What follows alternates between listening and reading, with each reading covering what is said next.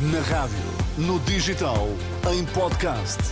Música para sentir, informação para decidir.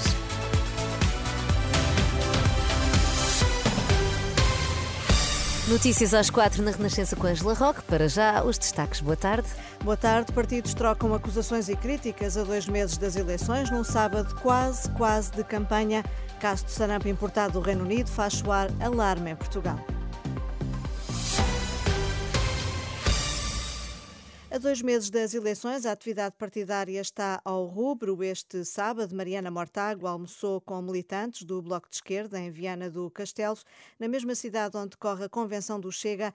Mariana Mortágua não poupou críticas a André Ventura e ao seu partido. Portugal precisa de uma limpeza. Precisa de uma limpeza de intermediários, de facilitadores da especulação, do imobiliário, das negociatas, todos eles na folha de pagamentos ao partido, Dr. Ventura. Portugal não aguenta mais andar às ordens dos donos disto tudo, que se mudaram todos para a folha de pagamentos do partido do Dr. André Ventura. Precisamente na mesma cidade, na Convenção Nacional do Chega, que ainda hoje o reconduzirá como líder, ou não seja, candidato único, André Ventura prometeu igualar as pensões ao salário mínimo até 2030 prometeu também cortar todos os subsídios das associações que promovem a ideologia de género. Aquele dinheiro todo que nós vamos dar lá para as ideologias de género e supostamente para promover uma qualquer igualdade de género, eu queria vos dar aqui uma garantia. Eu vou dizer ao país todo o que é que vou fazer com esse dinheiro. Todo, esse dinheiro todo. Eu vou pegar nesses milhões todos e vou dizer a essas associações todas: esqueçam, não vão receber um tostão. No PS, Pedro Nuno Santos prometeu hoje corrigir os erros de oito anos de governação socialista. No discurso que fez na reunião da Comissão Nacional do Partido, em Coimbra, o novo líder do PS assumiu que o partido não fez tudo bem, descolando assim da governação de António Costa. Na leitura do Primeiro-Ministro, os portugueses tiveram, no entanto, a sorte de ter um governo que gosta de resolver problemas. Declarações no Crato, Porto Alegre, onde António Costa foi assinar um novo contrato de financiamento da barragem do Pisão, mas onde foi também recebido por cerca de 30 elementos da PSP e da GNR que estão em protesto por melhores condições salariais e de trabalho.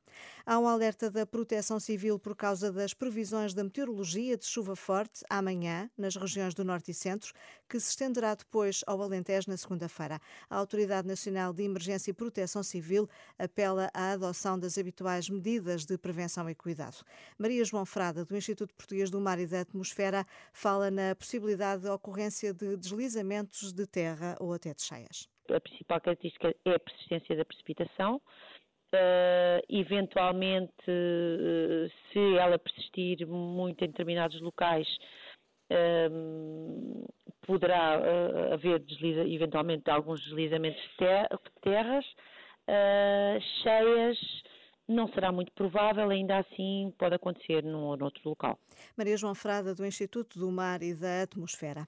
As autoridades de saúde portuguesas detectaram um caso de sarampo num bebê oriundo do Reino Unido e alertam que poderão surgir novos casos devido ao efeito de contágio, apurou a Renascença. Uma nota do delegado de saúde regional de Lisboa e Valdo Tejo confirma que a criança de 20 meses, não vacinada, viajou de Birmingham e está a residir no Conselho de Sintra. A doença começou a manifestar manifestar-se dia 10, sendo o período de incubação entre 7 a 21 dias, os serviços de saúde devem estar atentos ao aparecimento de sinais e sintomas compatíveis uh, com sarampo e todos os casos suspeitos devem ser de, imediato notificados. O sarampo, recorde-se, está eliminado em Portugal desde 2015, pelo que apenas um caso constitui um surto, refere a nota a que tivemos acesso e que recomenda a vacinação de pessoas suscetíveis. E a vacinação sazonal contra a Covid-19 vai ser alargada aos maiores de 18 anos e a da gripe a quem tem mais de 50, já a partir de segunda-feira. A norma da Direção-Geral de Saúde entra em vigor dia 15, numa altura em que se registra uma atividade gripal intensa e até um excesso de mortalidade semanal geral por diversas causas. O alargamento da vacinação sazonal gratuita está relacionado com a atual disponibilidade de vacinas.